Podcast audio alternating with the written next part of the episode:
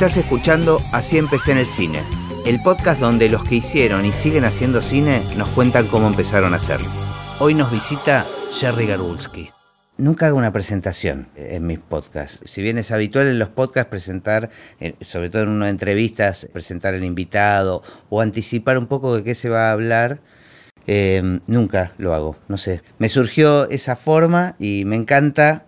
Digamos, hay un título siempre que dice a qué se dedica el invitado y, y empezamos a charlar y me gusta que los oyentes vayan descubriendo quién es el invitado. Pero hoy, por varios motivos, tengo ganas de hacer una introducción. El principal motivo es que es el episodio número 20, es el último episodio del año. Con esto aclaro que no se preocupen, que sigue, esto va a tener continuidad, ni siquiera un cierre de temporada, vamos a seguir cada 15 días, dos episodios por mes, espero seguir todo el, el siguiente año. Pero me parecía que merecía hacer algún tipo de, de, no sé, un especial de Navidad, llamémoslo o algo.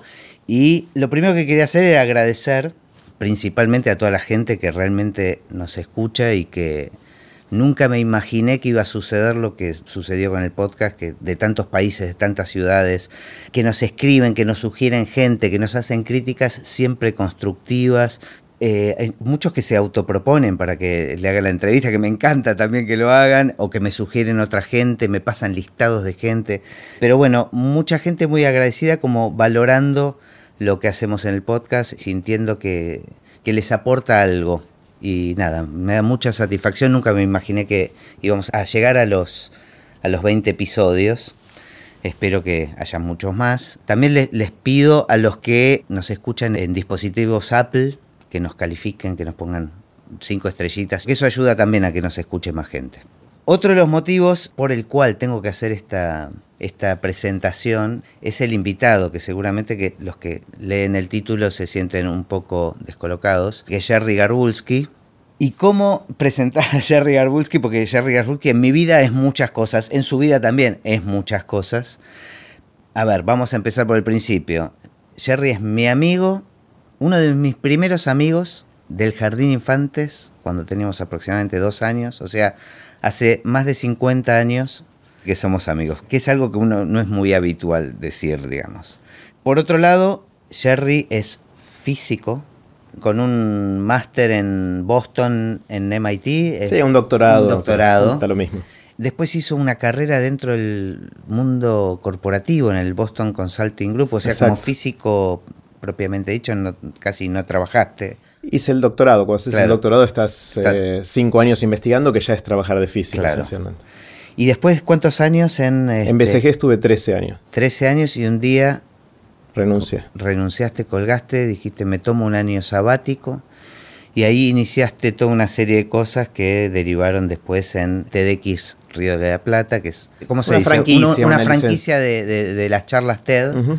Pero bueno, otro de los motivos por los cuales estás acá sentado hoy y festejando este cierre es que sos el responsable absoluto de que yo haya empezado este podcast. O el irresponsable. El sí. irresponsable, total, el culpable. Jerry hace como casi tres años vino al estudio a, a que lo ayudemos a grabar y producir este, un podcast. Nosotros no sabíamos muy bien qué era un podcast, si bien tenemos estudio de grabación este, y podíamos ayudar desde ese lugar. Nada, empezamos un poco a, a tratar de colaborar, a grabarlo acá y a producirlo acá, ponerle música, arreglarlo, este, emprolijarlo. Y a partir de ahí yo conocí el formato de podcast, qué palabra jodidísima. Hay que inventar una buena traducción, pero me parece que ya estamos tarde. Y lo peor es el plural. Sí, no, el plural es un trabalengua, Es como sí. imposible. Sí, sí. Eh, bueno, él empezó a grabar un podcast que se llama Aprender de Grandes, que se los recomiendo muchísimo. Es un podcast donde van a escuchar conversaciones que tiene Jerry con todo tipo de gente, pero les aseguro que cualquier episodio que escuchen es increíble. Así que bueno, para mí invitarte a este último episodio de- del año, de este primer año de Así empecé en el cine, era un poco un homenaje, rendir un homenaje y un agradecimiento a que me haya llevado de viaje, porque después, mientras producíamos tu podcast, yo pensaba todo el tiempo, qué ganas de hacer uno. Y bueno, pero por otro lado, este es un podcast de cine. Eh, Claro, con lo cual no sé muy bien ¿cuál qué es- hago acá. ¿Cuál es la excusa para, mm, para invitarte? Y la verdad que Adri Rodríguez fue el que me dio, me dio la pista, me dice, no, invítalo como espectador porque me parece que vamos a charlar de cine, pero también vamos a charlar de podcast. Me parece que son los dos temas que los que nos están escuchando de alguna manera les tienen que interesar, porque están escuchando un podcast y porque es un podcast de cine. Y me parece que charlar desde el punto de vista eh, de un espectador común está buenísimo. Y además a ver, Jerry, vos estás en el top 10 de mis personas favoritas en el mundo para charlar de cualquier ah, cosa. bueno. Me parece que, Bueno, pero me parece que sos una persona que, muy comprometida para la conversación, digamos. Te tomas en serio lo, que se te propone y, y, me parece que está buenísimo tener a alguien de fuera de la industria que no tiene nada que ver y escuchar su mirada sobre cómo ve cine, cómo elige cine. Así que vamos a, charlar un poco de todo eso. Dale, primero te, digo que mirando la lista de gente de los otros 19 con los que ya hablaste, eh, tengo un síndrome de impostor terrible. Eh, porque está bien, soy espectador, pero como cualquier otra persona. O sea, a priori no siento que tenga demasiado para aportar, pero igual voy a hacer lo mejor para engancharme en la conversación, como vos decís. Ok, igual vamos a hablar de todo, pero me parece que, el aporte de, un espectador común es muy interesante. Seguramente tenés una visión particular. Eh, del cine, que seguramente también te cambió en los últimos años, porque empezaste a estar más rodeado de gente que tal vez está un poco más vinculada, ¿no? Con el arte en general y, Totalmente. En, particular con el cine. Bueno, la primera pregunta que le hacemos a todos, no la vas a evadir, que tiene que ver con si tenés registro en qué momento apareció el cine en tu vida. Eh, como sé que esa es la primera pregunta, lo estuve pensando en los últimos días. Y hay dos cosas que no sé cuál pasó primero. Te cuento las dos, eh, pero no sé en qué orden vinieron. Una tiene que ver con ir al cine. Y tengo el recuerdo eh, de ir a, funciones en continuado, se llamaban. Que entrabas en cualquier momento y te quedabas todo lo que querías y podías ver la película la cantidad de veces que, quisieras. No importaba qué hora empezaba la película, vos llegabas y entrabas. Si no me equivoco, eran, eran cines por el centro de Buenos Aires, creo que había uno que llamaba Los Ángeles o cosas así. En muchos pasaban cosas de Disney o dibujitos animados, pero la primera película no dibujito animado que me acuerdo haber ido a ver es una que se llama Los hijos del capitán Grant. ¿Que era de piratas? Sabes que no me acuerdo muy bien los detalles. Me parece que es una versión en cine de una novela de Julio Verne, si no me equivoco. Em, y era. sucedía en el agua, había barcos y pasaban cosas. Y había una escena que me quedó grabada de esa primera vez que fui al cine, que era una ola gigante que venía y arrasaba con todo. Hoy lo llamaríamos tsunami, pero no era exactamente un tsunami, porque era una ola que venía rompiendo en la mitad del mar, que no es lo que hace un tsunami. Y me quedó muy grabada esa, esa imagen. El otro recuerdo que tengo es en casa. Mi viejo tenía una filmadora Super 8. Eh, y nos perseguía filmándonos, como ahora perseguimos eh, sacando fotos con el celular. En ese momento era mi viejo con la cámara Super 8 sobre todo en, vacaciones, pero a veces también estando en casa, en los cumpleaños. Eh, cuando vos venías a mi cumpleaños de 3, 4 años, mi viejo estaba con eso y, cuando venía el mago y sacaba la paloma de, de, la galera, que era una animación típica de cumpleaños cuando teníamos esa edad, mi viejo estaba ahí filmando y recuerdo muy bien después la experiencia de sentarnos en casa a ver las pelis de Super 8. Me acuerdo que los rollos cada uno duraba tres minutos nada más, o sea, cada rollo te daba para tres minutos y después mi viejo los empalmaba, tenía toda una, cosa de de poner unas pegatinas que había, no sé qué eran, que eran como enganches para hacer rollos después más largos una vez revelados. Había una época que tenía que mandar a revelar al exterior, me acuerdo. Sí, sí, se mandaba creo que a Alemania. Eso, Alemania. Y tardaba a veces... Este, meses. sí, meses, meses en llegar. Y llegaba y él hacía, era toda una ceremonia que él las pegaba y las metía en un rollo más grande y nos sentábamos en el living de mi casa eh, con, la, con el proyector de Super 8, obviamente sin sonido, eran, eran mudas. Eh, se veía mal, mal, mal, pero podías ver algo, pero era una experiencia que lo, recuerdo con mucho, no sé si nostalgia, pero ternura, o sea, es un lindo recuerdo. Y me acuerdo muy bien, a pesar de que era, era muda, recuerdo muy bien un sonido, que era el sonido de cuando se terminaba el rollo y la... Eh, exactamente, y seguía dando vueltas el carrete y hacía el taca, taca, taca porque pegaba contra el eh, y cada tanto se quemaba la bombita, había que cambiarla. O se trababa la película y se empezaba a quemar. y eso, a mí me producía como mucha angustia, porque yo, mi papá se ponía muy tenso en ese momento. claro, sí. Mi viejo cuando hacía eso, después tenía que cortar y volver a empalmar y quedaba unos segundos que, no estaban más, digamos. ¿no? Ah, pero no, no, no tenía, eh, digamos, no tenía el recuerdo de que tu papá también agarraba la cámara de. Sí, total, Fueron unos años, no, sé cuánto. O sea, eh, había una presencia del, tema cine, porque no era lo más habitual en esa época eh, tener una filmadora y mucho menos tener la maquinita para poder empalmar, este, para hacer el montaje, digamos. Sí, ahora eso por alguna razón yo no lo asocio al cine, lo asocio más a ahora sacándonos selfies y fotos familiares con el celu, lo asocio más a registrar memorias familiares que a la experiencia que yo llamaría cine de ir al cine o de ver una peli. Pero, pero es verdad, el formato es el, el, formato es parecido. cine. Sí, sí, es cine.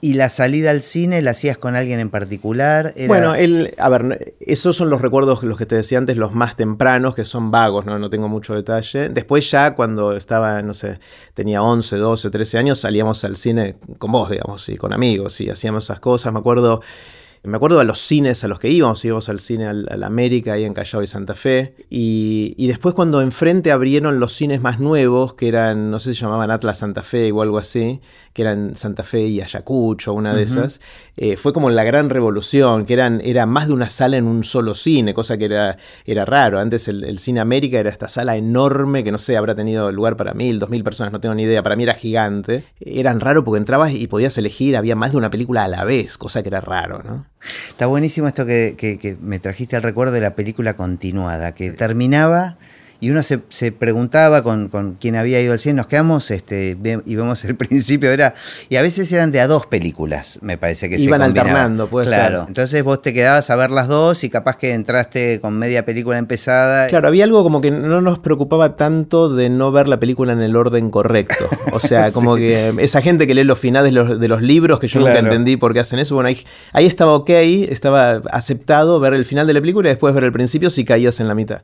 ¿Recordás otras películas? Películas que, te eh, hayan marcado o te gustaba ver un determinado tipo de cine? Me acuerdo que nos pegó fuerte, pero ya más adelante, creo que yo habría tenido 16, 17 años, cuando fuimos a ver The Wall. Ese fue otro hito importante en, el, en mi historia o mis recuerdos en, el cine. Y después tengo, o sea, a lo largo del tiempo fui mucho al cine. No es que, soy un, adicto, pero, pero me gusta, me gusta ir al cine, me, eh, me gusta la experiencia compartida históricamente con amigos, ahora voy con, con Marce, con mi esposa. Eh, una vez me acuerdo, estábamos mucho tiempo después, ya a los 29, 30 años, eh, vivía afuera en Estados Unidos y estamos terminando el doctorado ahí en MIT y nos fuimos con mis dos amigos, con, con Adrián y con Patrick, con los que hicimos juntos el doctorado, a, festejar que estamos terminando. Y nos fuimos eh, tipo de campamento al oeste de Massachusetts, del estado donde está Boston, donde vivíamos. Y llegamos ahí, se largó una tormenta terrible, teníamos la carpa y decimos, no, no vamos a armar la carpa en la mitad de la tormenta, vamos al cine. Eh, y era el día que estrenaban Independence Day, la, película. Justo, con un día de tormenta. Sí, este. totalmente. Y fuimos al cine y dijimos, era, ponele, entramos al mediodía en uno de estos shoppings en un suburbio yankee, donde dan un montón de películas, y dijimos, entremos al cine ahora al mediodía y vamos a salir solamente cuando pare de llover y entremos a ver películas hasta que, hasta que pare de llover. Y creo que vimos tres o cuatro películas, ya ni me acuerdo cuáles eran, pero también fue una, experiencia memorable, más allá de que algunas películas eran buenas, otras no tanto, pero como que el cine de alguna manera lo tengo asociado a recuerdos que, que me impactaron de alguna manera. Estaba pensando que vos, una de las cosas que no mencioné, que terminaste también en la actualidad trabajando para TED, el original, el que está en sus oficinas en, Nueva York, y lanzaste TED en español. Y no sé, debes ser una de las personas que conozco que más charlas TED ha visto y ha escuchado. Vi unas cuantas. Unas cuantas, ¿no? ¿Tenés el número? ¿Tenés un...? algunas lo estimé, o sea, combinando las que vi en vivo en distintos eventos TED o TEDx en, en distintos lugares del mundo. Tuve la suerte de ir a un montón, o sea... Yo una cosa que, me gusta decir y que, lo siento es que me gustaría ser recordado como el inventor del turismo TDX. Eh, porque es una, manera genial de, ir a un lugar y meterse en ese lugar, ¿no? Eh, de hecho, antes, eh, hoy que hoy es lunes, el Estamos grabando esto un lunes. El viernes pasado estuve en Santiago de Chile en un evento TDX ahí. Y bueno, sumando todas las que vi ahí más las que vi online, son, no sé, entre 5.000 y 10.000, te diría. Eh, pero perdí la cuenta, obviamente. Bueno, pero no, puedo evitar asociar las charlas TED con una película, de, eh, alguna manera, ¿no? Porque me parece que eh, tiene que ver con contar historias y casi que a vos te veo como un cinéfilo, pero de TED. Y, me gustaría, no sé, explorar un poco cómo elegís, por ejemplo, una película para ir a ver. Y de qué manera, y si hay alguna asociación, o, lo podemos linkear de alguna manera con cómo elegís una charla. Ah, está bueno. Bueno, en tu caso vos elegís tanto para, para verla y escucharla, como Para que sea parte del evento que vos organizás. Claro, claro. Ahí en, TED tengo el rol de, espectador y también de, no sé, director, curador, como quieras llamarlo. Las pelis, en general, voy a ver pelis que ya sea me interesa el tema por alguna razón o que me la recomienda gente que, en la que confío que su recomendación está buena. O de hecho hay un caso, a mí me parece divertido, que es una amiga de Marce, de mi esposa, que tiene el gusto opuesto al mío de cine. Entonces voy a ver las películas que ella no me recomienda. Eh, ¿Y sabes cuáles no vas a Es genial. Lo que no sirve es una recomendación de alguien que a veces sí, a veces no. Claro. Pero la recomendación de, esta amiga de Marce es genial porque me evita ir a ver películas que sé que no me van a gustar. Sabe que te vas a clavar. Sí. Eh, entonces es eso. Es o, que por alguna razón el tema me interesa, ya sea el tema en sí o porque hay algo o del director o de alguno de los actores que me interesa particularmente o porque alguien que, en el que confío me la recomienda. Eh, en el caso de TED es distinto porque, mm, sobre todo como elijo ver charlas, veo muchas, veo un montón, porque es parte de mi laburo también, es parte de mi trabajo y, entonces veo muchas y tengo distintos criterios de, ver eh, de distintos lugares, en, distintos idiomas, eh, con temáticas muy, muy variadas.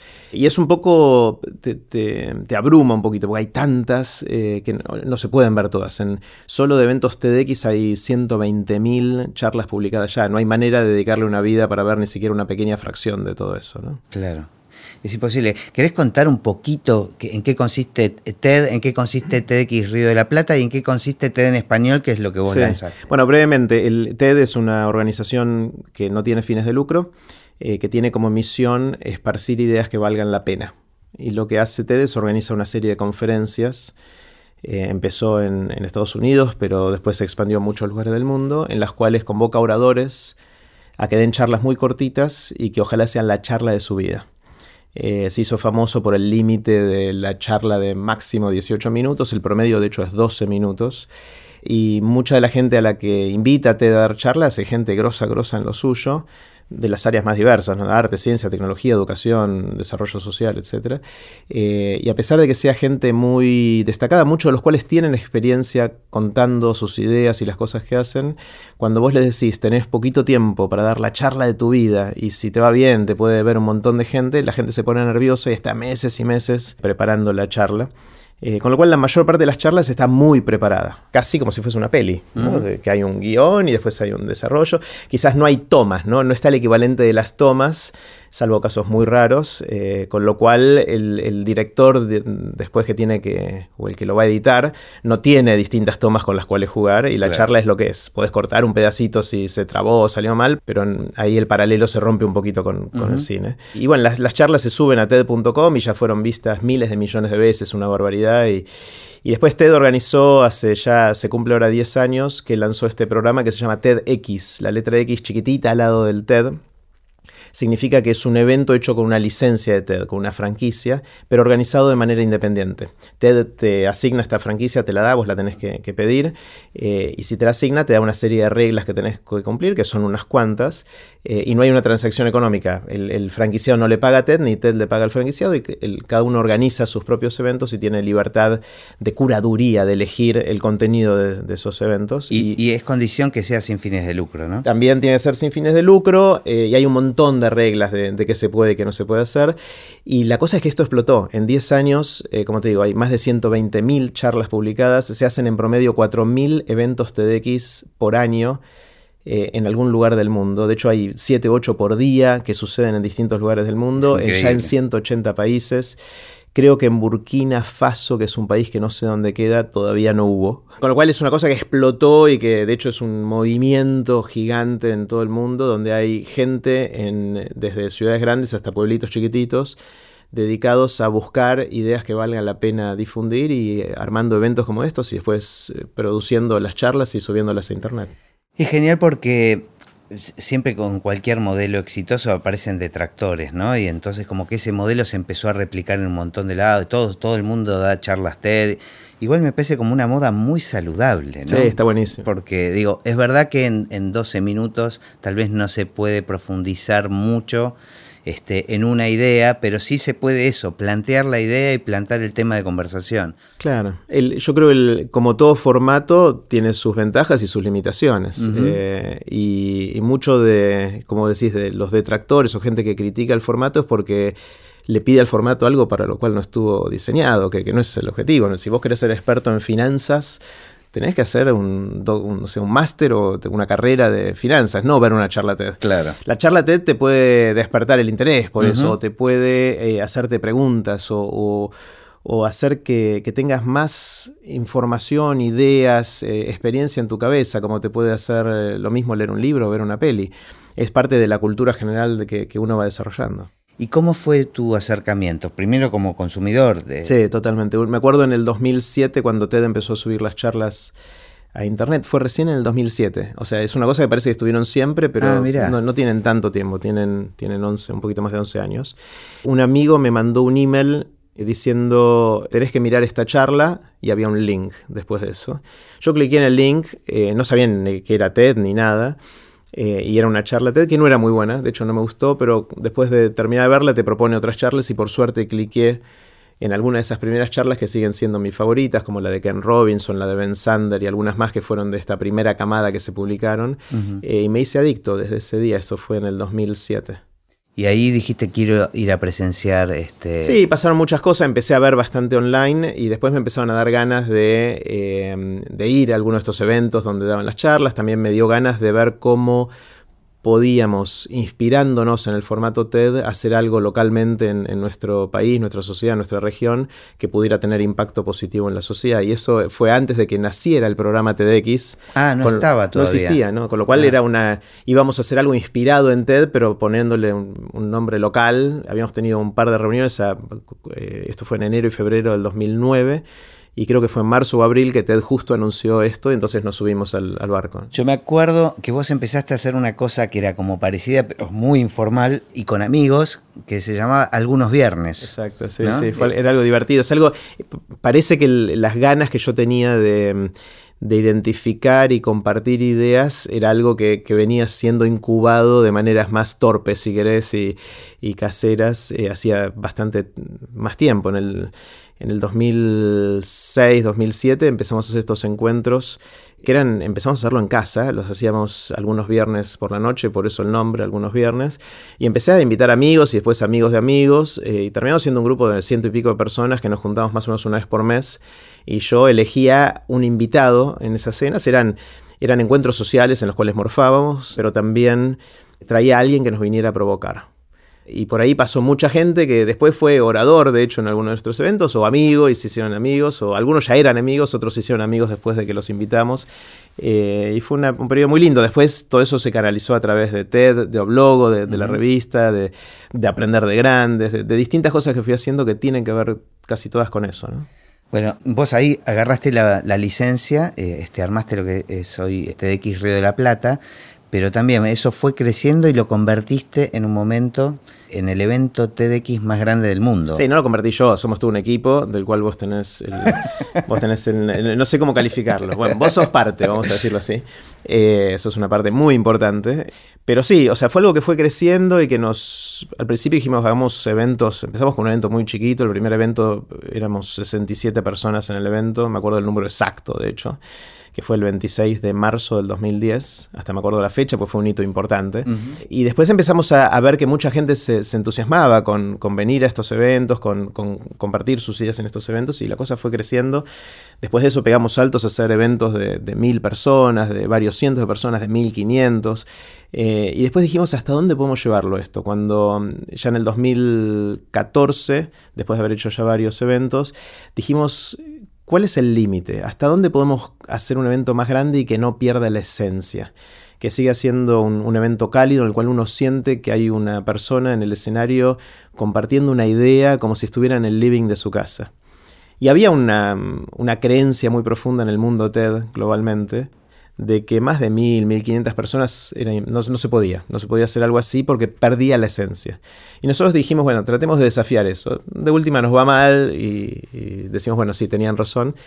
Y dijimos, bueno, ¿cuál es el, lugar en Argentina más grande cerrado, techado, donde podamos hacer esto, porque no queríamos estar expuestos a las inclemencias del tiempo o a que nos arruinen los videos de las charlas. Después, pues se te mete el, viento en el micrófono, pasan ese tipo de cosas y es, muy complicado eh, después tener el, producto filmado, que es parte importante de, lo que hacemos.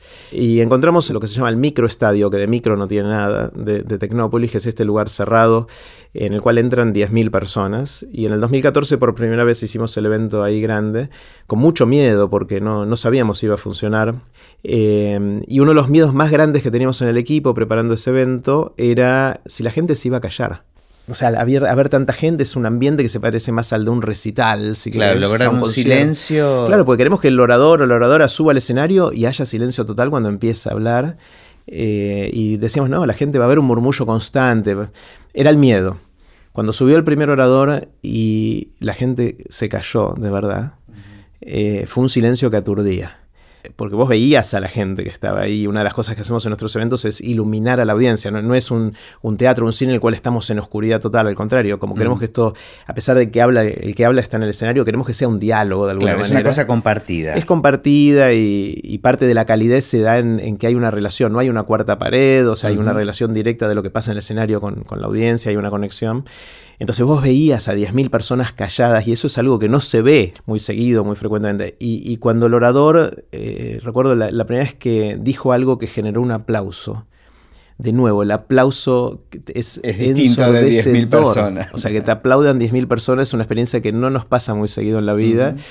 Eh, a la mayoría de la gente no le pasa nunca, eh, y cuando te pasa por primera vez es algo que nunca más vas a olvidar. Ahora, haber hecho un evento tan importante que después se repitió, que terminó este año en el Colón, nada más y nada menos, llamó la atención de alguna manera de la gente de, TED original. Sí, creo que empezaron a pasar varias cosas. Eh, uno es que, mm, que, empezamos a sacar fotos de un evento de, de 10.000 personas y empezamos obviamente a filmar las charlas y cuando la gente veía lo que veía no lo podía creer. Entonces algunos nos decían, tenemos que verlo, quiero verlo en persona, empezamos a invitar a gente que viniera a verlo y tuvimos suerte que viniera gente de la organización central de, TED. Eh, y les llamaba la atención no solo el despliegue y la convocatoria y la voracidad que había de, de nuestra sociedad de participar había como una sensación de quiero estar ahí, al punto tal que a pesar de que teníamos capacidad para 10.000, que suena como un número grande, se anotaban muchas veces más. La cantidad de gente, de acuerdo al evento, fueron 30.000, 40.000, hasta 50.000 personas se anotaron para venir a... Y que era por sorteo, ¿no? Por sorteo, son entradas gratuitas, las asignamos por sorteo entre todos los que se anotaban. Y es algo que no pasa en muchos otros lugares del mundo a, esa, esa, escala. Entonces empezó a generar interés o curiosidad, intriga por parte de, en la gente de, de la organización central de TED. Y también le llamaba la atención que la calidad de, las charlas era buena. O sea, que, a pesar de que era un lugar tan grande, eh, las charlas empezaban a, llamar mucho la atención y a ser vistas por cientos de miles de personas. Y algunas de las charlas fueron, empezaron a ser elegidas por, por el equipo central de TED para ser publicadas en la página principal de TED.com, que era algo raro porque, primero porque éramos un evento TEDx y segundo porque no éramos en inglés y hasta ese momento la mayor parte de las charlas, la inmensa mayoría eran solamente en inglés en TED.com. Y entonces fue algo que nos generó a nosotros más entusiasmo de querer hacer más cosas así y con nuestra ambición de, y quizás obsesión con la excelencia o con tratar de hacer las cosas lo mejor que podamos, fuimos tratando de, mejorar la forma en que elegíamos a los oradores y en que los ayudamos a preparar sus charlas y también la producción audiovisual que hacíamos de todo esto. Lo que es sorprendente, que cuando me sumé al equipo, una de las cosas que más me llamó la atención, que al otro día del evento ya tenemos la primera reunión para empezar a pensar el evento del año siguiente. Eso es una cosa como increíble. Es genial. Y es muy increíble también el entusiasmo, la riqueza y el nivel de la gente que forma parte del equipo, el entusiasmo que le ponen todos sin fines de lucro y, el tiempo que le dedicamos todos. Pero sí, yo no lo entiendo, ¿no? Para mí es una... Hay, hay alguna magia que se produce, yo creo que tiene que ver con algo que generas vos de entusiasmo, pero la verdad es que es toda gente muy capacitada, aportando mucho, dándole mucho valor. De onda. Lo que pasa es que yo creo que todos nos enriquecemos al ser parte de eso, o sea, y interactuar entre, entre todos nosotros. Obviamente nosotros estamos enfocados en que esto pueda mejorar un poquito la sociedad, eh, aunque sea marginalmente. Y, y, lo medimos, lo medimos con métricas cuantitativas, cualitativas, toda la historia, pero yo creo que a la larga en el equipo lo hacemos como una excusa para hacer cosas juntos. Sí, sí, sí. Eh, y creo que es eso lo que hace que, sigamos tan motivados y todo eso, pues la pasamos bien y es lo que vos decís, eh, nos enriquecemos como personas, o sea, nos desarrollamos, pero también nos hacemos amigos y conocemos gente espectacular. Así que creo que es difícil pensar una ocupación que, me interese más que algo así, ¿no? Ahora, quiero ir hilando las cosas, no se preocupen los cinéfilos, vamos a seguir hablando de cine, pero vamos a hablar de podcast también, pero me parece importante eh, seguir este cuentito, digamos, de tu historia con TED. ¿Cómo, fue el paso siguiente a empezar a trabajar para TED? Bueno, ahí em, me pasó una cosa que me pasó por ahora una sola vez en mi vida y que me di cuenta que no es algo común que pase. Uno en general en la vida tiene sueños, tiene fantasías, eh, tiene anhelos. Y a veces suceden, y cuando suceden uno se pone muy contento porque se cumple un sueño. Pero muy de vez en cuando, y a mí por ahora una sola vez en mi vida, me pasó algo espectacular que ni siquiera estaba en el espacio de lo imaginable que no, no, era ni siquiera un sueño ni una fantasía porque no era, no era posible. Es como que te digan de repente, apareces en la luna, claro, es como una cosa... Y es que me llegó un email eh, de Chris Anderson, que es el, el, capo de TED, el jefe de TED, el líder, preguntando si no quería ser curador invitado para un bloque de las charlas del evento central de TED que se hacen en Vancouver, en Canadá. O sea, lo primero que pensé cuando vi el email es que alguno de ustedes me estaba jodiendo y había hackeado la cuenta de, de Chris y me estaba, me estaba boludeando con esto. Pero no, me di cuenta que no y obviamente tardé 10 milisegundos en responder. Y ahí, de nuevo, síndrome del impostor a full. ¿Por qué? O sea, sentía que me quedaba grande, era una cosa me da un poco de pudor decirlo, pero había habido dos eh, curadores invitados antes que, me pidiera Cris esto. Uno fue Bill Gates. Claro. Y el otro de Juan Enríquez, que es también un grosso que yo admiro un montón, un mexicano que vive en Estados Unidos y que, que dio un montón de charlas TED y que es, un tipo genial. Pero bueno, de alguna manera Chris, después me enteré que lo que buscaba era alguien que venga del mundo TEDx y que venga de una perspectiva totalmente distinta a la que tenían ellos. Él quería agregar diversidad a la selección de las ideas y, de los estilos que, que tenían en el escenario principal.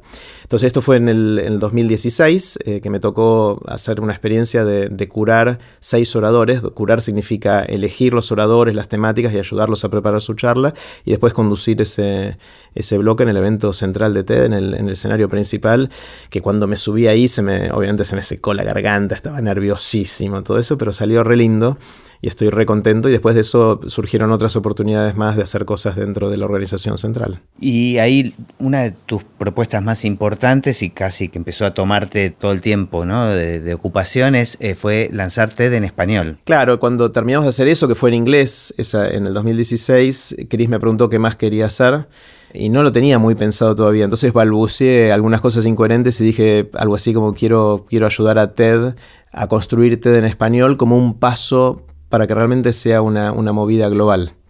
Porque TED tiene llegado a un montón de lugares, los videos y las charlas en TED.com están subtituladas en 110 idiomas, que es una barbaridad, eh, y son vistas literalmente en, todos los países. Eh, pero es cierto que el contenido en TED.com es principalmente en inglés y dado por gente que habla inglés, con lo cual tiene una perspectiva bastante particular, un punto de vista bastante particular de lo que está pasando en el mundo. Por supuesto, toda la movida TEDx en el mundo viene a, complementar eso, pero no son eventos oficiales de TED, son eventos hechos con esta franquicia, en lo cual TED no participa en la curaduría. Entonces, eh, me parecía que si uno quiere realmente influir con ideas en el mundo, tiene que no solo distribuir las charlas muy buenas que hace en inglés desde Estados Unidos o Canadá al resto del mundo subtituladas, sino que tiene que encontrar ideas en otros idiomas, donde el hecho que la idea esté hablada en otro idioma es un proxy, una, medida de que también está, la temática está vista desde otro punto de vista. Y lo otro es que muchas veces eh, hay que llegar a la gente en el idioma nativo es muy difícil de llegar eh, con los subtítulos, porque se pierde gran parte de la magia. Ayuda, obviamente es mejor que nada, pero realmente no es lo mismo ver una charla en tu idioma eh, materno que verlo en, en otro idioma. Además es curioso porque hay más gente en el mundo de habla española que de habla inglesa. Como lengua materna, sí, pero como hay mucha gente que habla inglés como segundo ah. idioma, o que no lo habla pero lo entiende más o menos, eh, y estamos bastante acostumbrados en muchos lugares a ver películas en inglés subtituladas. Eso depende obviamente del país. entiendo que en, España, por ejemplo, las doblan, acá en Argentina las subtitulamos, entonces acá hay una cultura de ver cosas en inglés con subtítulos en castellano, entonces uno está más habituado a eso. Pero en otros eh, países, en, otros, países no tanto. Eh, acercándonos al mundo de los podcasts, estaba pensando el formato que tiene TED, que son, son charlas, es un formato audiovisual, o sea, las charlas están, son filmadas y se ven en video y generalmente se consumen en computadoras, digamos. Este, sí, ahora más, ahora más en dispositivos móviles. ¿no? Exacto, pero claro, pero con imagen. Sí.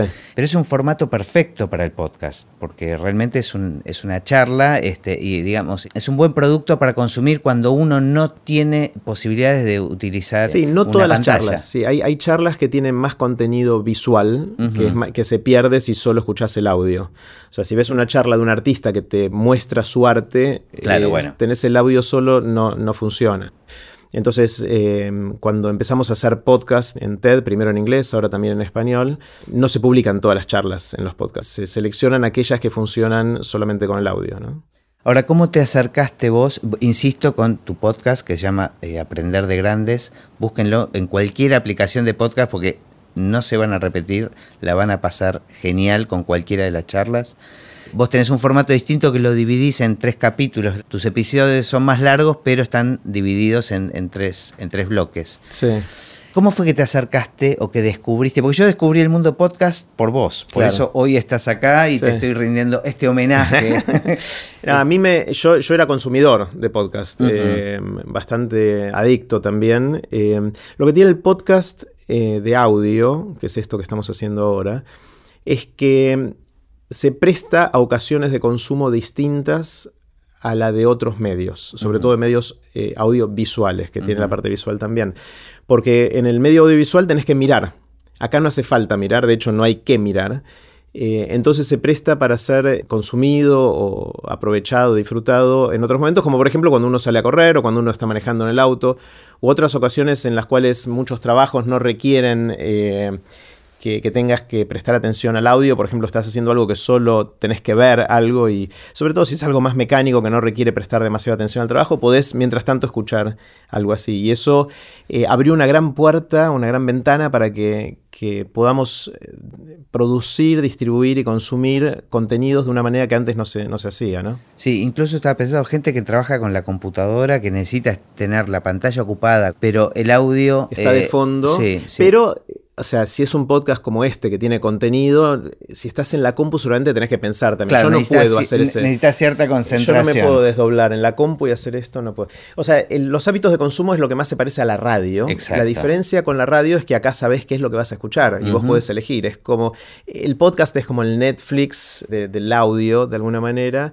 En la radio uno quizás tiene programas favoritos que los pone, pero que bueno, que es eh, suele ser más pasatista en algún sentido, que no está mal. Eh, pero no elige uno de qué va a escuchar, no elige a los invitados, no elige la temática. la radio es en vivo y es agarrar lo que ocurre en ese momento y tiene que ver en general con la actualidad o, lo que sea, pero claro, no, no, no hay posibilidad de, pasar al siguiente episodio en la radio, ¿no? Este, o, volver a saltearte, o volver a poner pausa. Ahora, el podcast es un fue un invento de la gente de Apple tengo entendido, ¿no? Cuando eh, sacaron el iPod.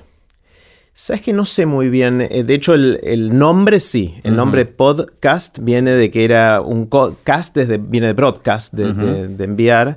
Y el pod es porque venía del iPod. Se escuchaba en el iPod, digamos, en el iPod.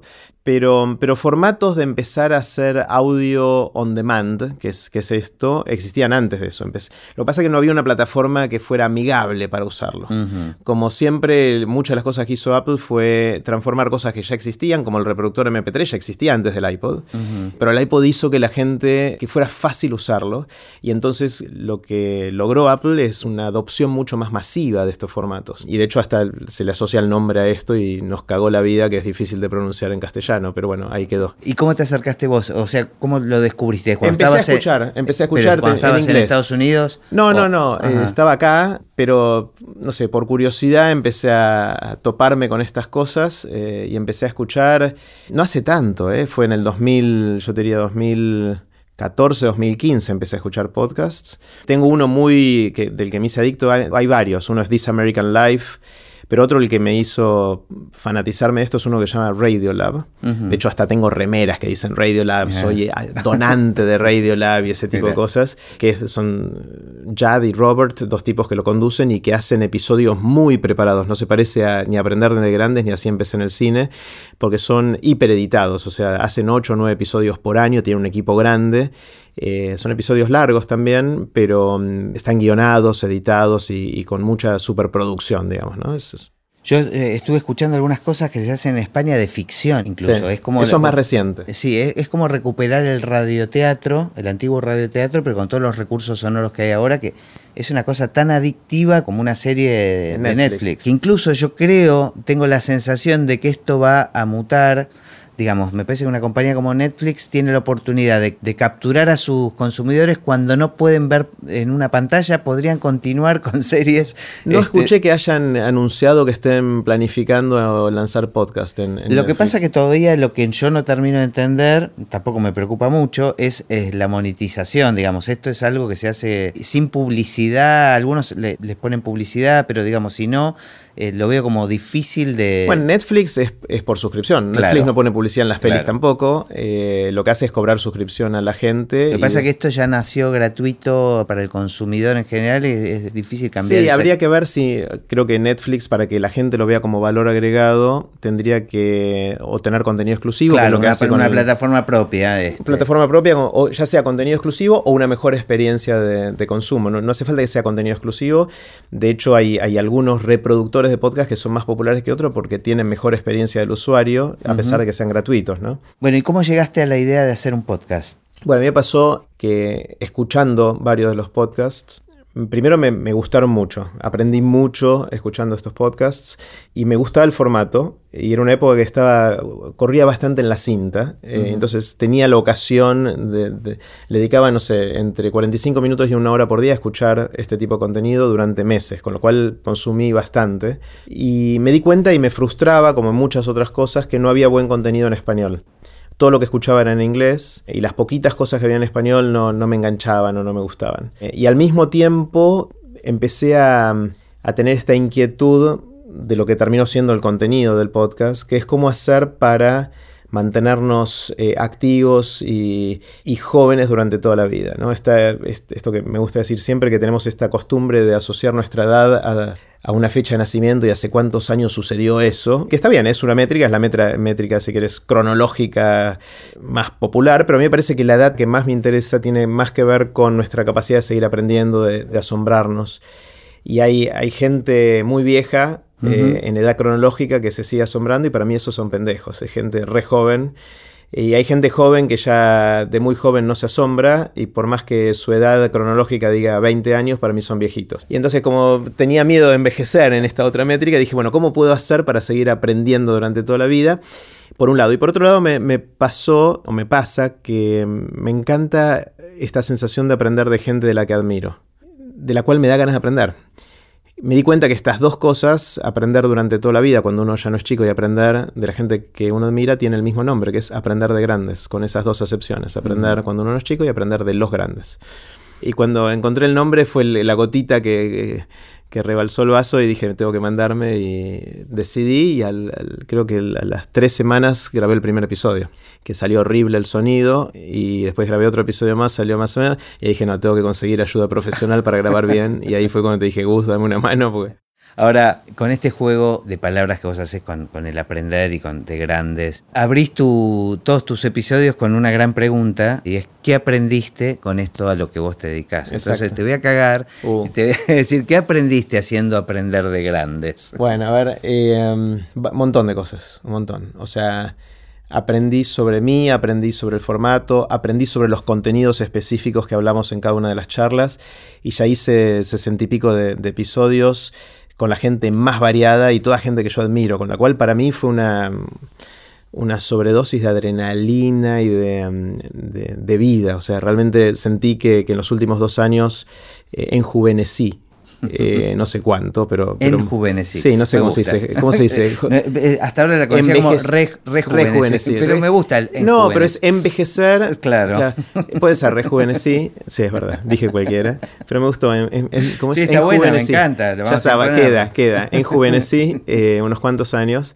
Una de las cosas que aprendí sobre el formato más que el formato para después ser escuchado, es el formato de esto que estamos haciendo ahora, de encerrarnos en un estudio, apagar el celular y que no haya ninguna otra distracción y que no tengamos esencialmente mucho límite de tiempo y al único que estemos dedicados a charlar. Eso es increíble. Eso no existe. Sí, es en esta época es increíble. Pero es, increíble, pero si lo pensás es tan básico. Sí, sí, obvio. Y es que increíble lo, por lo básico que es. Claro, y, que, y cuánto lo perdimos. Uno dice, bueno, me voy a tomar algo, me voy a, con un amigo a tomar algo. Está bien, lo hacemos. Vamos al bar, pedimos un cafecito, pero tenemos el teléfono ahí apoyado eh, y hay distracciones de todo tipo, desde gente que da vueltas y todo tipo de estímulos. Y acá no, acá estamos... Eh, y mm, me dio la sensación de que no tenemos esta instancia y que en esta instancia cuando hay una escucha activa y muy enfocada, empiezan a suceder cosas que de otra manera no suceden.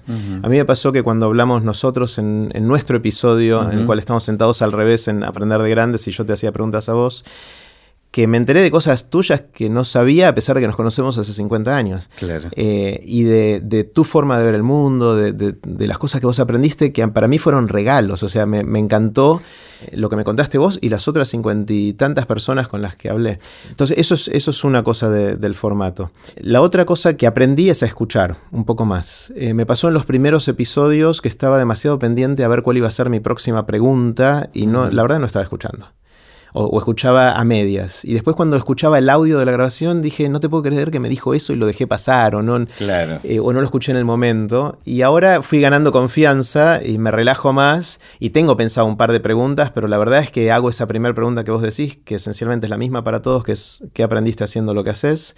Y después la conversación toma vida propia. Me relajo y confío en que la cosa va, a avanzar. Y si, si hay un silencio está todo bien, porque es, es natural.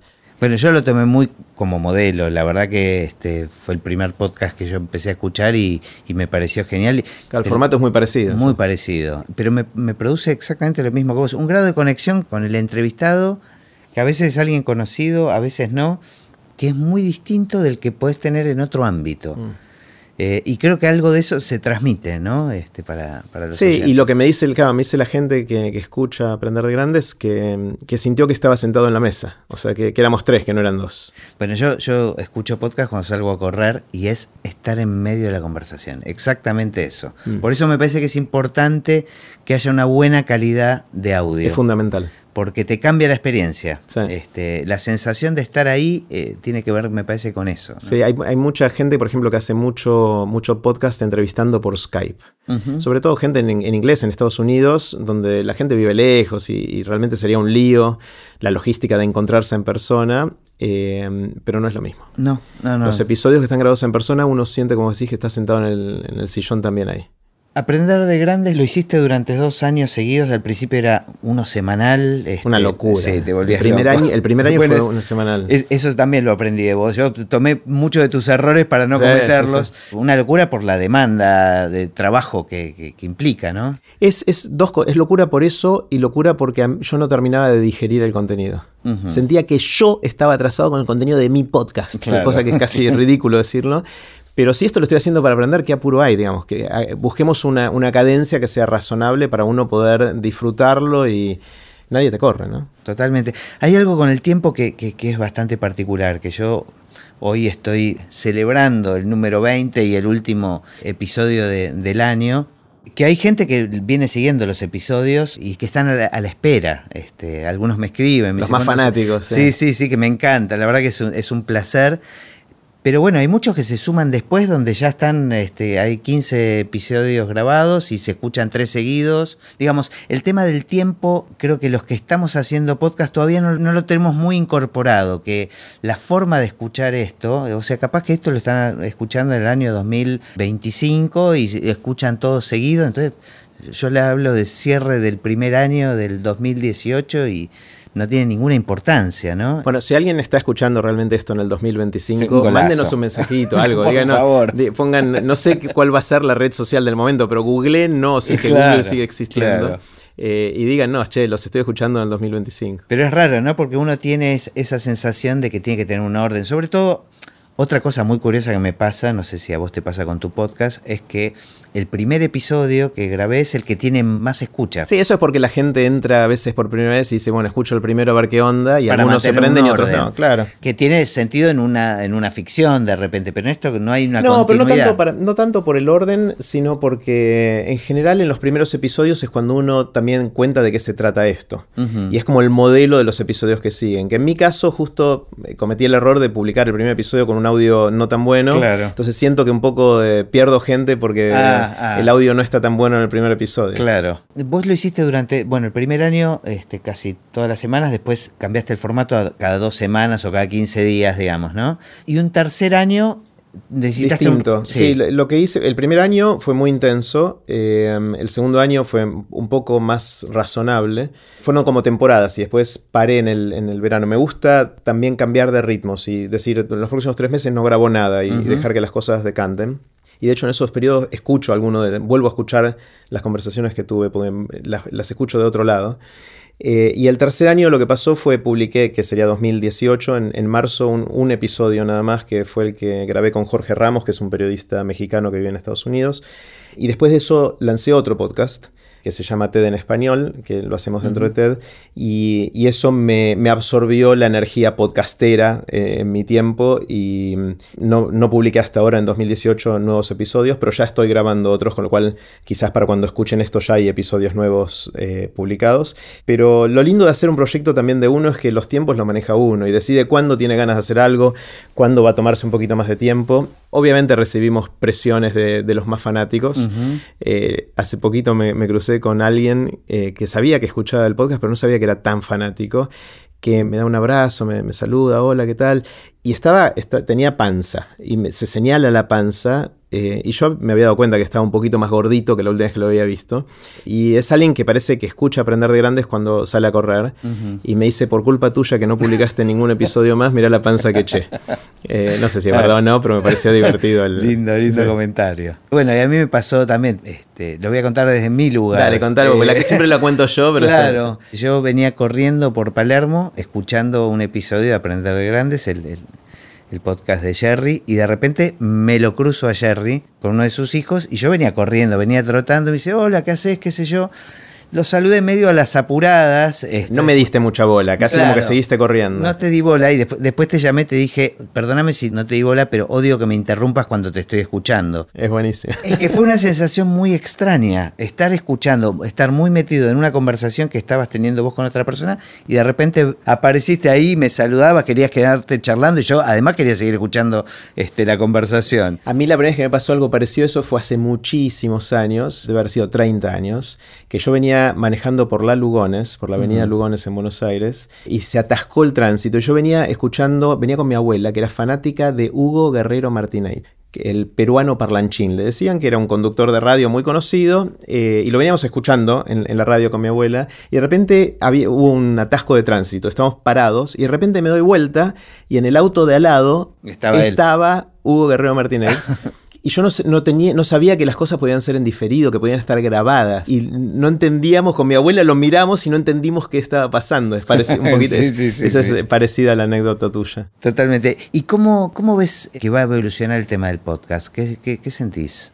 Buena pregunta. El, en el mundo de habla hispana, el podcast todavía tiene una penetración mucho más baja que en el mundo de habla inglesa. En Estados Unidos hay, hay muchos podcasts que lo, cada episodio lo escuchan más de un millón de personas. En los podcasts en español, los que más escuchan estarán en 50.000, máximo 100.000 personas por episodio. Que igual es un numerito, pero todavía no es lo que es en Estados Unidos. a pesar de que, como vos decías, de habla hispana quizás es comparable el número de gente que podría estar escuchando. Pero hay, hay varios temas. Uno es penetración de dispositivos, que ahora ya cada vez hay más en muchos lugares, pero también es hábitos de consumo. Es verdad que en Estados Unidos hay más cultura de manejar largos trayectos en auto para ir a trabajar todos los días. Claro, esta es, muy, de consumo. muy ideal, claro, para... y también hay mucha gente que es fanática del gimnasio de salir a correr, que también es un hábito de consumo. Con lo cual, no sé si la expectativa es que en castellano llegue a los niveles de qué fracción de la población lo escucha que se ven en, el mundo de habla inglesa, pero creo que hay, hay un espacio gigante para que esto crezca de una manera que sea muchas veces lo que, que es hoy. Y que también depende de que haya contenidos buenos. Hay cada vez mejores, eh, hay, hay varios contenidos de de crónica, de, entrevistas, de, contenidos especiales, de, ficción, como vos decís algunos. Eh, pero todavía es, muy poquito respecto a... Entonces hay un tema de oferta y de demanda que como siempre es, un, círculo... sí, es una cosa que hay que ver cuál es el huevo y cuál es la gallina, pero creo que las dos tienen que ir avanzando en, paralelo. Creo que lo más importante es, encontrar, o sea, para nosotros hacer cosas que disfrutemos, porque a corto plazo esto no va a generar una cuestión económica, o sea, no, va a ser ni un negocio, ni, ni, siquiera generar un ingreso, ni siquiera cubrir los costos de que cuesta hacerlo. Entonces eh, tenemos que hacer cosas que nos nos, copen, que nos gusten y, si en algún momento esto genera un, incentivo económico para hacerlo más sustentable y que crezca más, bienvenido, pero... Porque hay algunos modelos, estos que mencionabas que hacen seis episodios al año súper producidos, este, hay, Pero cada uno lo escuchan dos o tres millones de personas y tienen eh, anunciantes y tienen ah, publicidad. Tienen, publicidad adentro. Sí, depende, hay algunos con publicidad adentro, otros que usan un modelo de donantes individuales por ejemplo, el de Sam Harris, que es uno que escucho bastante, que es, un, tipo de Estados Unidos, que tiene un podcast también de formatos de entrevistas largas, parecido a, Siempre en el cine o Aprender de Grandes, que habla de distintos temas, de, mm, habla de, neurociencia, de temas de ética, de moral, eh, de meditación, etc. Eh, que, que, lo sigo mucho y me gusta mucho. Él no tiene publicidad, cero publicidad, pero tiene un sistema a través de un sitio que se llama Patreon, Patreon, que creo que es patreon.com, en el cual los muy fanáticos pueden donar eh, a la causa, por ejemplo, un dólar por episodio que se publica, en general son episodios semanales, con lo cual uno dona quizás cuatro dólares por mes. Y a cambio de eso tiene, primero siente que apoya a la causa y que ayuda a que esto siga creciendo sin que tenga publicidad pero al mismo tiempo tiene algunos beneficios particulares. Eh, hay contenidos que son exclusivos para los que mm. son suscriptores acá. Y Sam Harris tiene más o menos 10.000 personas que, le ponen esa plata, con lo cual eso empieza a generar un, ingreso eh, interesante que a él lo ayuda a dedicarle más tiempo a esto y generar más contenido, que es lo que los que lo escuchamos queremos que suceda, con lo cual está, está bueno. Esa cultura todavía no está muy clara en el mundo de habla hispana, no hay una cultura de apoyar de esa manera, porque estamos muy acostumbrados a que las cosas gratis son gratis y no tengo por qué poner un dólar o un peso o lo que fuera para que suceda, pero en, el, en Estados Unidos se empieza a generar más, con lo cual puede ser que, suceda, aquí. en algún momento. Eh, hay dos países que tienen bastante cultura de podcast, que son España y México. Así es. Eh, ¿Sabes por qué es eso? Bueno, México hay, un tema de cercanía a Estados Unidos y también hay un tema de, que es más grande. O sea, hay más población. En México hay el doble de población de la que hay en España o en Argentina. Eh, y España está más cerca de Europa también, o sea, está más cerca de, las culturas de estos lugares. Pero no es que sea tanto más eh, que, lo que hay en Argentina. Argentina empieza a tener un poco más de, cultura. Eh, y después yo te diría que vienen Colombia y Chile en, nuestra región como los que, los que siguen. Mm. Quizás Perú está un poquito más distante. En, en España hay un podcast que fue muy exitoso de ficción que se llama El Gran Apagón. Así es. Este, pero que creo que está producido por un grupo, creo que es el grupo Prisa. Puede ser, sí, hay, hay algunos medios tradicionales que se están metiendo de a poquito en la producción de, podcast porque ven que es algo importante y que no quieren quedarse afuera, ¿no? Bueno, nos fuimos del cine. sí, volvamos al cine. nos sabrán perdonar este, nuestros oyentes, pero yo creo que sin duda eh, escucharon cosas interesantes acá también. Es un, un desliz de festejo que tenemos por este. Pero yo quiero decir algo más del cine, si me permite. una, de las cosas que siempre me llamó la atención con cualquier formato, el formato del cine, del libro, del podcast, del programa de radio, lo que fuera, es eh, varias cosas. Primero, cómo el formato eh, limita, pero a la vez te da espacio creativo. Eh, siempre, obviamente, cualquier restricción te define un, espacio creativo interesante. Y cero restricción es muy difícil de ser creativo o es necesaria. Algún tipo de restricción tenés que tener. Pero es interesante como surgió la película y la película de entre 90 y 120 minutos es stand. ¿Por qué dura eso? Y bueno, después hay cortos también, pero no se ven en el cine típicamente, salvo que vayas a un festival. ¿Y por qué no hay películas de 5 horas? Bueno, me vas a nombrar tres ejemplos, pero hay tres nada más. Eh, o libro, ¿por qué los libros tienen entre 150 y 250 páginas? Eh, está bien, todas estas cosas deben tener razones históricas, eh, pero a veces eh, quedan ahí como es arbitrario la definición. Y uno se pregunta por qué tiene que seguir siendo así si el libro es electrónico, entonces no, quizás el libro de 200 páginas es porque era el, equilibrio económico entre cuánto uno está dispuesto a pagar por el libro, eh, cuánto costaba el, libro y en cuánto espacio se puede contar una historia, una novela interesante, ¿no? Un equilibrio entre todas esas cosas. Pero ahora que es electrónico y, los economics, la, parte de, plata de esto cambian las reglas totalmente, ¿por qué no puede haber libros más cortos o mucho más largos? Hay cosas que van por costumbre. son costumbres, ¿y por qué no las, desafiamos? Lo mismo con la charla TED puede pasar, de la charla más corta y cómo eso limita, pero a la vez libera la... Eh, y una de las cosas que, me, intriga y me interesa mucho es cada vez que hubo una innovación, hubo gente que vaticinaba la muerte del anterior. Entonces vino el videocassette y dijeron se van a morir las salas de cine. ¿no? O sea, y todo el mundo decía eso, y no solo eso, sino que hubo más gente. Sí, o cuando apareció la tele moría la radio, eh, lo mismo con el teatro en cada una de estas cosas pasó eso. Cuando, cuando venía el libro electrónico, muere el, cuando venía el libro digital, muere el libro impreso, cosa que hasta ahora no sucedió. Puede que suceda, no sé, pero hasta ahora no, sucedió. Y entonces me pregunto, ¿no? La, la gente que dice, no, bueno, que yo en las charlas TED, por ejemplo no se puede hacer algo más profundo, más, más largo, porque tenés el límite de los 18 Está bien, tenés ese límite y es lo que hace el, formato. Y entonces la gente dice, se va a morir el formato. No, no se va a morir, se va a usar para lo que ese formato sirva. Lo mismo que el cine. Eh, entonces, no sé, no tengo algo muy inteligente para decir, simplemente que es algo que me interesa de pensar en cómo los formatos van evolucionando en el tiempo y cómo algunos por ahí sí se mueren y otros no tanto, ¿no? Eh, y cómo, cómo la nueva tecnología muchas veces termina reforzando. Un caso parecido a esto cuando TED empezó a publicar las charlas online en el 2007, la gente cercana a TED que iba a las conferencias desde el 84, cuando empezó TED, 1984, le dijo a Chris Anderson, estás loco, o sea, porque vas a perder el interés de que la gente venga a la conferencia. Claro, porque en, ese caso pagaban una entrada. pagaban una entrada para ir, en, eh, ir a TED en Estados Unidos o en Canadá, hay que pagar una entrada que en general es cara y ese es como un negocio o un sistema económico que permitía seguir financiando que estas cosas sucedan y la gente decía, mira, si las vas a publicar, nadie te va a querer pagar una entrada para ir a una conferencia que después van a poder ver el contenido gratis en internet. Y entonces de alguna manera decían, estás matando la gallina a los huevos de oro, pues se te va a caer todo. Y él no, él creyó, confió en esto y se mandó, que fue una movida riesgosa porque bien podría haber pasado lo que la gente vaticinaba.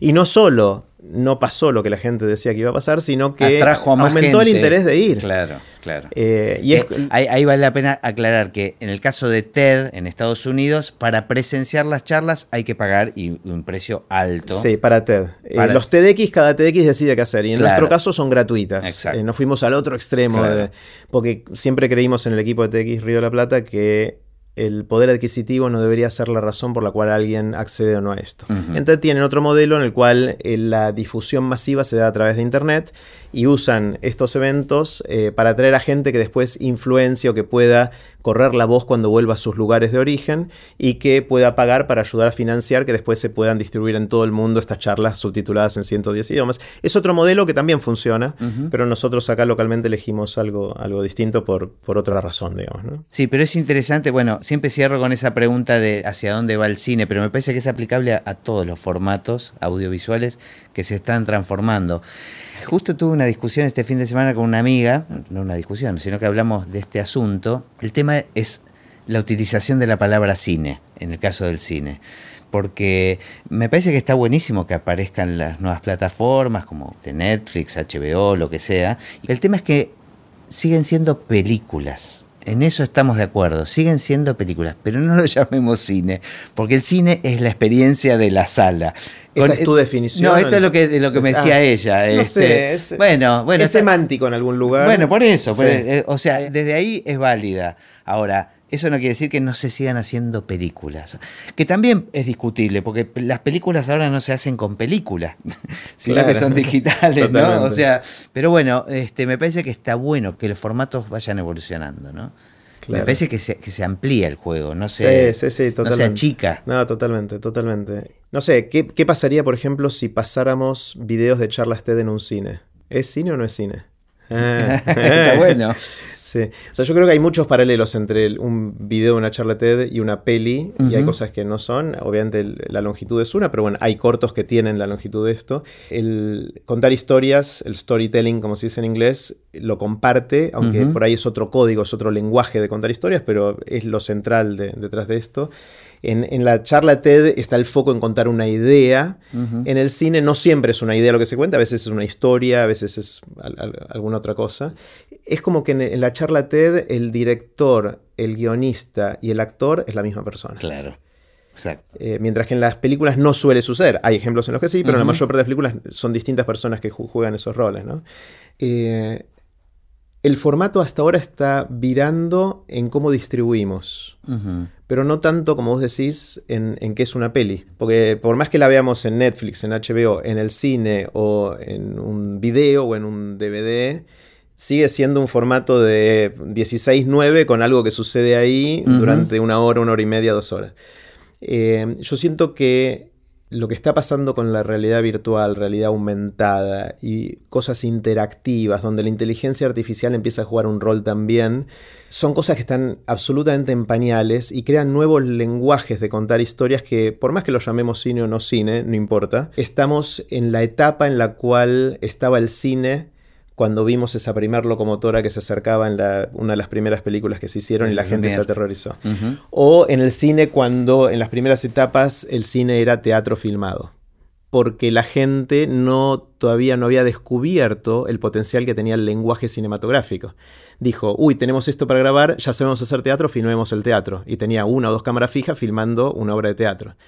Y con el tiempo empezaron a descubrir cosas. ¿no? Eh, hace poco vos me contaste algo eh, que, yo no sabía, que me parece espectacular, que Hitchcock fue el inventor del el stream of consciousness, se llama, que es el cuando la, que el, actor habla en voz alta pero sin mover los labios. Y es como que es el público escuchando la mente. Su pensamiento. Eh, creo que en inglés le dicen stream of consciousness.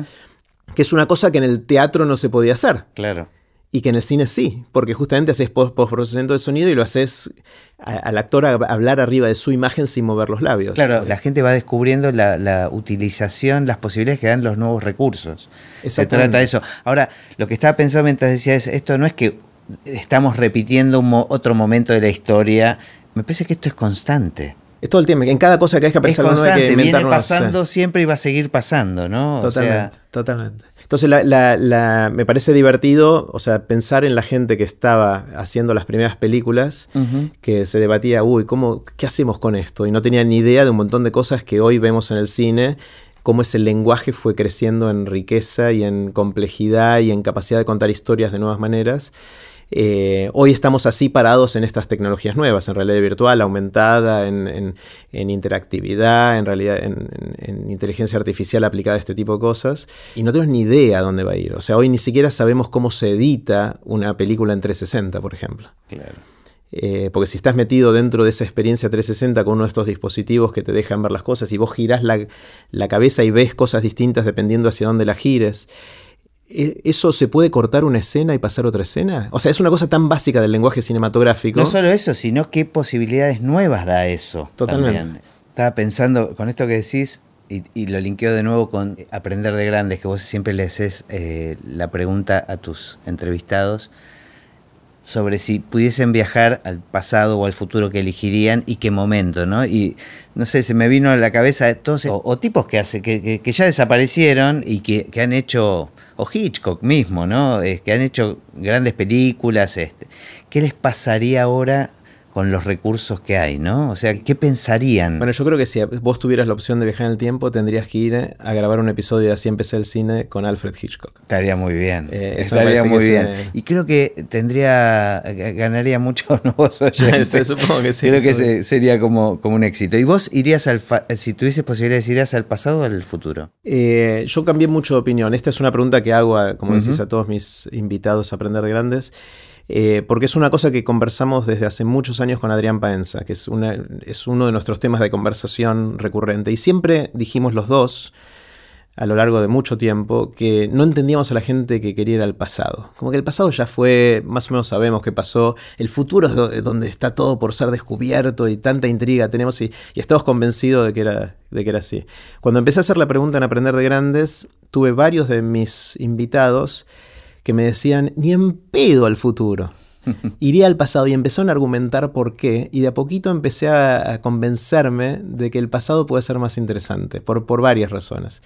Eh, no sé bien a qué momento del pasado, eh, pero hay muchas cosas del pasado que hacen quienes somos nosotros ahora, que nos definen ahora, nos definen como cultura, como personas, como forma de ser, que me intrigaría muchísimo ver.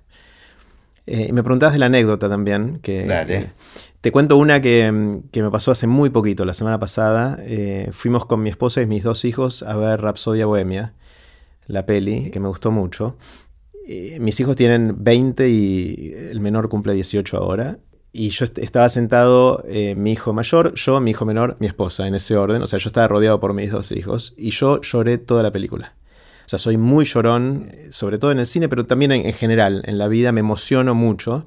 Y es raro llorar con una película de rock and roll, claro, Pero, me, llorando a lágrima tendida, ¿no? O sea, profusamente. Y en un momento eh, giran mis dos hijos mirándome y me dicen, pa, ¿qué te pasa? O sea, yo estaba llorando mucho. Y, hay algo del cine que me, emociona. O sea, eh, lloré en, muchas de las películas de, dibujitos animados de, Pixar, de Disney, de, estas que, fui viendo, a, muchas otras. Y es algo que, que la experiencia de ir al cine me sigue gustando. O sea, veo mucho en Netflix, en casa.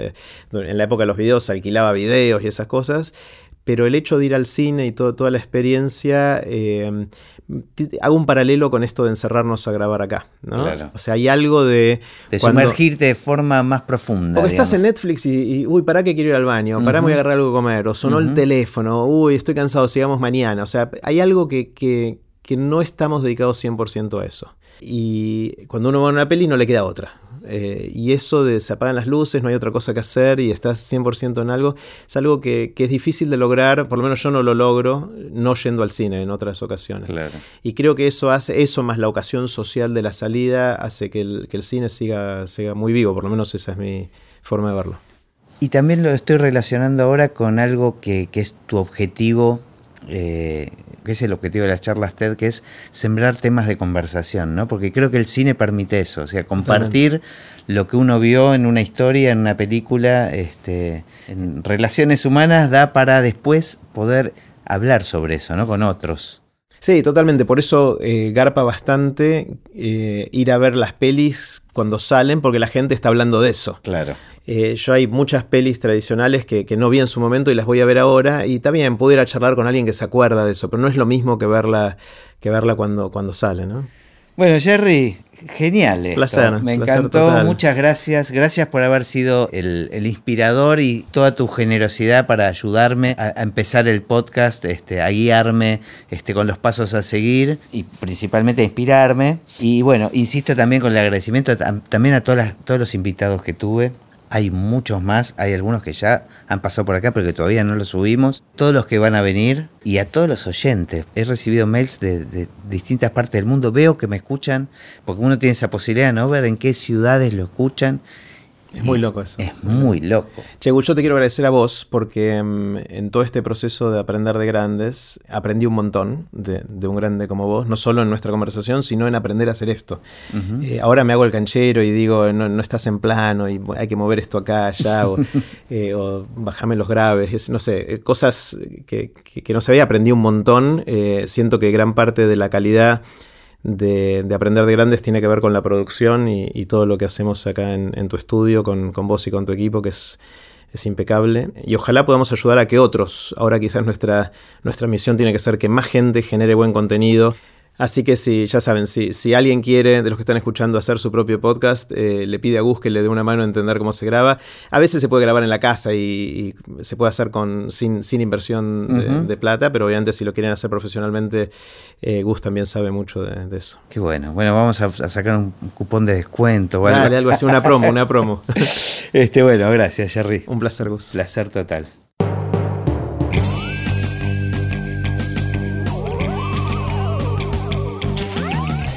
Y así terminó esta conversación de Así empecé en el cine. Mi nombre es Gustavo Pomeranek y espero que la hayan disfrutado al menos un poco de todo lo que disfruté yo.